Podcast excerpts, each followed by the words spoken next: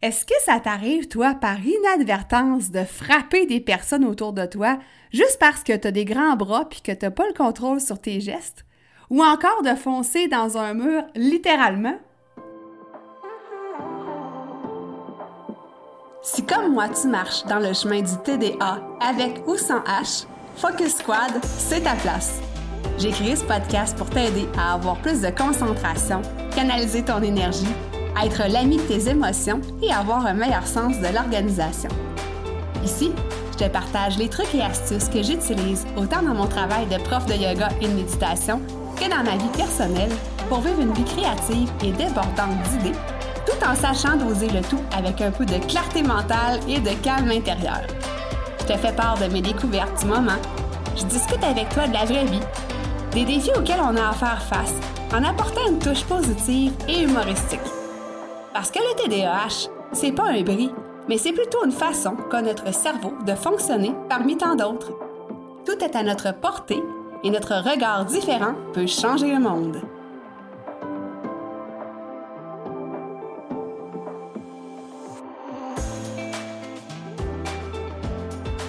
Salut, salut! Bienvenue sur l'épisode 41. Donc aujourd'hui, on va faire suite à ce qu'on a discuté dans l'épisode 40 où est-ce qu'on parlait d'hypersensibilité sensorielle. Donc en faisant mes petites recherches, je suis tombée sur une autre sorte d'hypersensibilité et j'ai hâte de t'en parler. Mais avant ça, si jamais tu n'es pas abonné encore au podcast Focus Squad, ben, je t'invite à aller peser sur pause et t'abonner immédiatement pour recevoir les notifications lorsqu'il va y avoir un nouvel épisode qui va sortir. Je te rappelle qu'à chaque jeudi matin, il y a un nouvel épisode. Moi, là, je me suis toujours considérée comme maladroite. Depuis que je suis jeune, on dirait que j'ai toujours les deux pieds dans la même bottine, que je m'enfarge, puis là, excuse-moi le terme québécois, mais dans les fleurs du tapis. Écoute, quand je me mets des talons hauts, ce qui ne m'arrive plus depuis que je suis une professeure de yoga. je fais bien des blagues, mais disons que les occasions d'être en talons hauts sont quand même assez euh, restreintes. Mais écoute, quand j'ai la chance ou la malchance de mettre des talons hauts, je te jure, les drag queens sont meilleurs que moi. OK? J'ai l'air d'une poule déséquilibrée. C'est totalement inélégant. Je ne sais pas si ce mot-là existe, mais moi, je l'invente. Inélégant, ça n'a pas de bon sens. Euh, je suis en perte d'équilibre.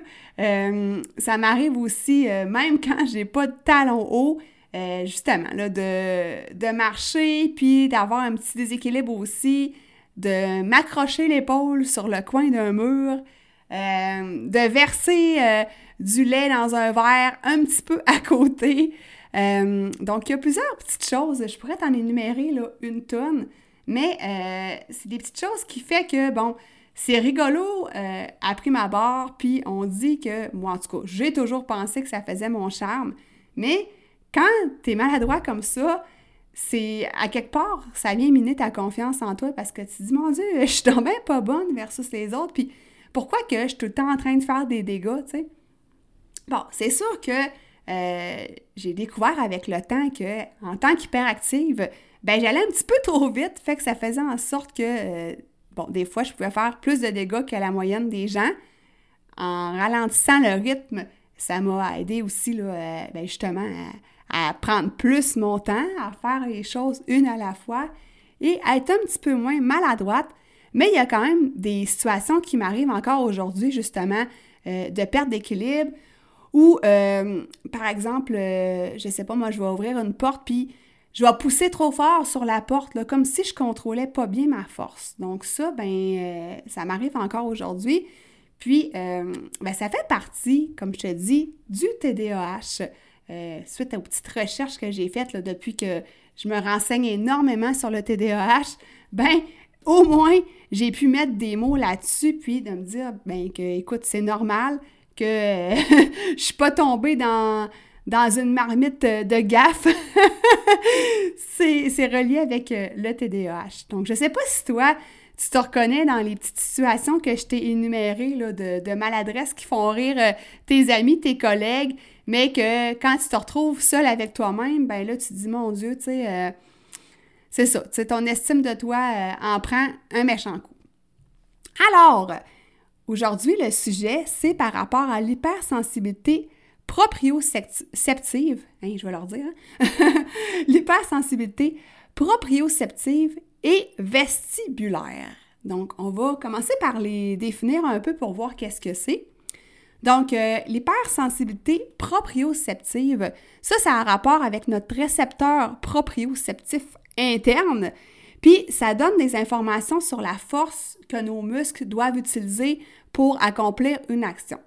Donc, les personnes comme nous qui ont une hypersensibilité proprioceptive, ben justement, on peut euh, appuyer trop fort quand, par exemple, on, casse un œuf, puis là, ça revole partout, euh, parce que, bon, on n'a pas usé de du bon degré de force, ou, euh, je sais pas, moi, on va avoir de la difficulté à juger de notre, force quand on veut lancer, par exemple, un ballon, on le lancera peut-être pas assez fort.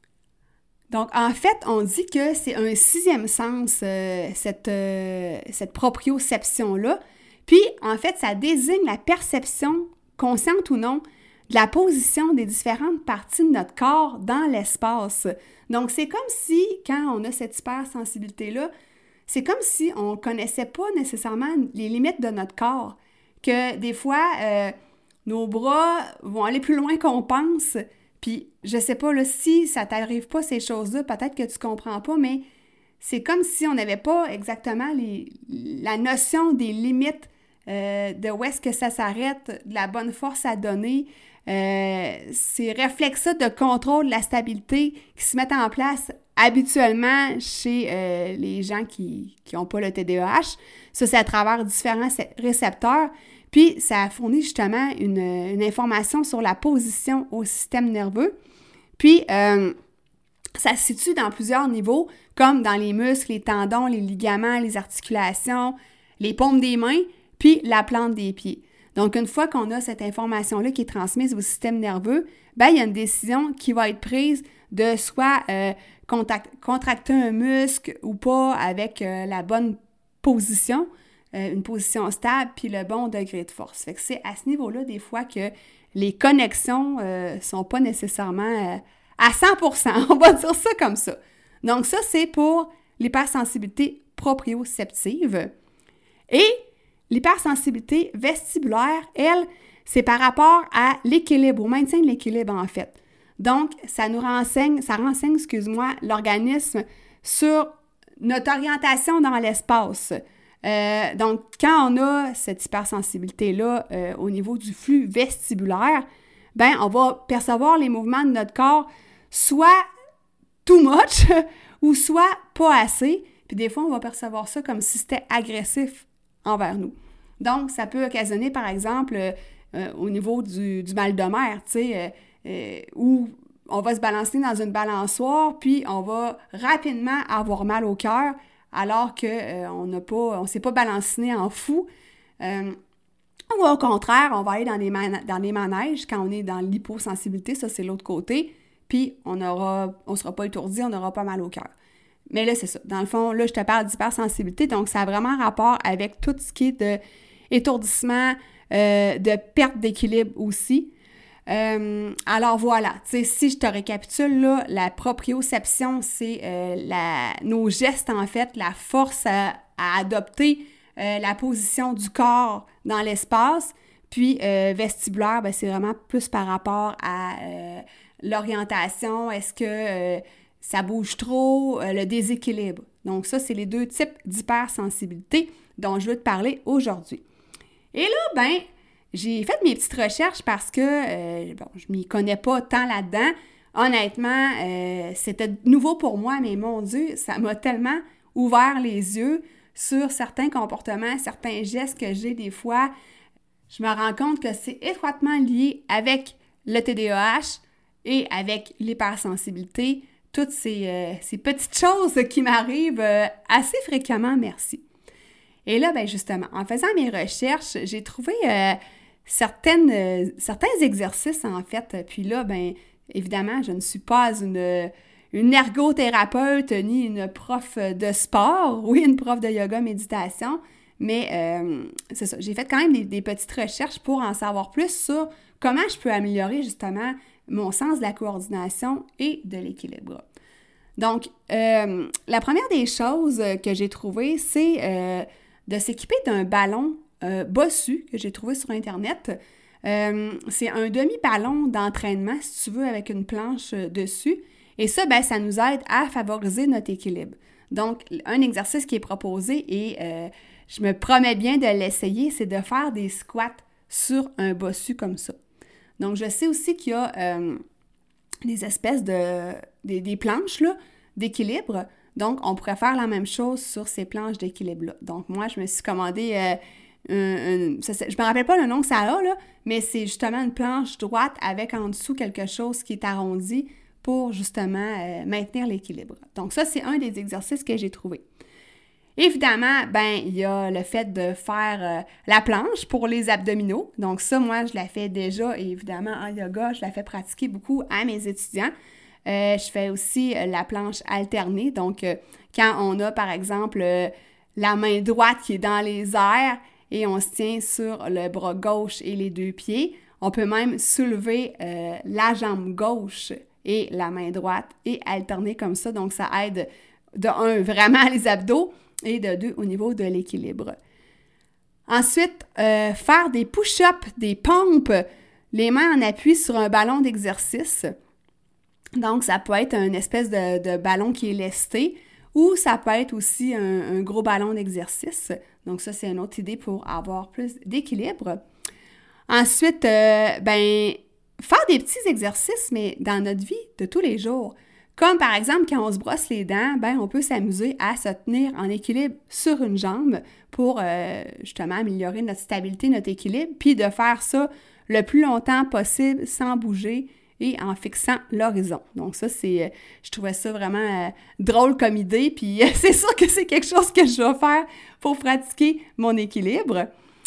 Euh, aussi, j'ai trouvé qu'on pouvait faire du saut à la corde à sauter, à deux pieds, à cloche-pied, en arrière. Donc, s'amuser avec la corde à danser. Puis, écoute, c'est vraiment pas mauvais pour le cardio. évidemment, ben, on a faire de la planche à roulettes. Écoute, ma fille en en a une. Faudrait que je m'y mette. On dirait que j'ai peur de, qu'est-ce que les voisins vont dire. La fille qui se promène en planche à roulettes à 41 ans. Quoique, ce serait pas ce serait pas, euh, ce serait pas grave, ce serait juste drôle. Donc, faire de la planche à roulettes ou encore du patin, euh, soit du patin sur glace ou du rollerblade. Et ça, ben, moi, je suis bien contente parce que l'hiver s'en vient et euh, je compte bien sur euh, me pratiquer euh, à patiner beaucoup parce que quand je commence ma saison de patinage, je suis pas très très en équilibre, disons-le comme ça. Mais plus je me pratique, puis plus j'y vais souvent dans l'hiver, ben je deviens bonne à la fin de l'hiver. L'affaire, c'est que ça recommence à chaque hiver, mais bon, je peux alterner avec le rollerblade l'été. ensuite de ça, faire de la marche à pied sur un terrain accidenté. Donc, euh, faire des, euh, du hiking, c'est ça? faire de la marche en forêt. Tu comprends ce que je veux dire? Euh, après ça, ben, faire des squats encore là sur une jambe ou faire des fentes aussi, fentes avant avec une jambe et alterner ensuite avec l'autre jambe. L'autre idée, j'ai trouvé ça vraiment très drôle, puis ça m'a rappelé mes cours de karaté. Là. Donc, se faire pousser par quelqu'un dans tous les sens et tout faire pour ne pas être déséquilibré. Donc, j'ai trouvé ça très drôle, mais c'est une méchante bonne idée et on peut le faire les yeux ouverts et par la suite les yeux fermés. Euh, l'autre chose, c'est que si toi, tu prends le métro ou l'autobus pour aller travailler, ben, euh, de, faire le petit exercice, si tu es debout, de ne pas te tenir après les poteaux. Et moi, ben, c'est sûr que je prends pas vraiment l'autobus ni le métro euh, habitant en campagne. Mais quand euh, on est sur le bateau l'été, ben ça, j'en profite justement pour pratiquer mon équilibre en étant debout et en ne me tenant pas, par exemple, après la table ou une banquette ou peu importe. Évidemment, ben là, c'est sûr que moi, je vais prêcher pour ma paroisse en te parlant de yoga. Donc, le yoga est un excellent euh, sport, exercice pour euh, garder notre équilibre, notre ancrage. Donc, évidemment, depuis que je pratique le yoga et la méditation aussi, ben, j'ai beaucoup plus d'équilibre. Euh, on va en parler la semaine prochaine dans un épisode sur l'importance de l'ancrage et je te donnerai des idées là, de posture de yoga. Donc, ça fait le tour un petit peu des exercices que j'ai trouvés pour euh, avoir un meilleur équilibre, une meilleure proprioception, pour avoir euh, les, euh, pour développer nos muscles stabilisateurs. Donc, c'est sûr que j'ai vu qu'on pouvait toujours aussi consulter un ergothérapeute parce que autres, ils ont plein d'idées, ils ont plein d'outils aussi pour nous aider à contrôler notre niveau de force aussi. Alors, je voulais juste te faire un petit topo parce que j'avais trouvé ça intéressant comme sujet euh, suite à l'hypersensibilité sensorielle, de tomber sur l'hypersensibilité proprioceptive et vestibulaire. Moi, ça m'a énormément éclairé sur, euh, sur moi. et euh, c'est sûr qu'il y a déjà des petits exercices là-dedans que je pratique déjà de base, comme par exemple les push-ups ou, ou des, des, exercices avec le ballon d'équilibre. Mais euh, il y en a d'autres que c'est certain que je vais mettre en pratique pour développer davantage euh, mon équilibre, ma proprioception et euh, ben c'est ça, c'est pas mal ça.